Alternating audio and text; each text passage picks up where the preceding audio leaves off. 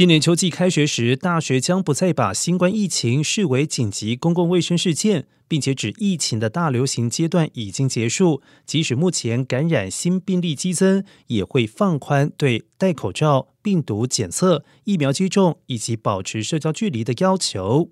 加州圣华金森角州学院董事会上个月投票通过，取消学生接种疫苗及加强针的规定。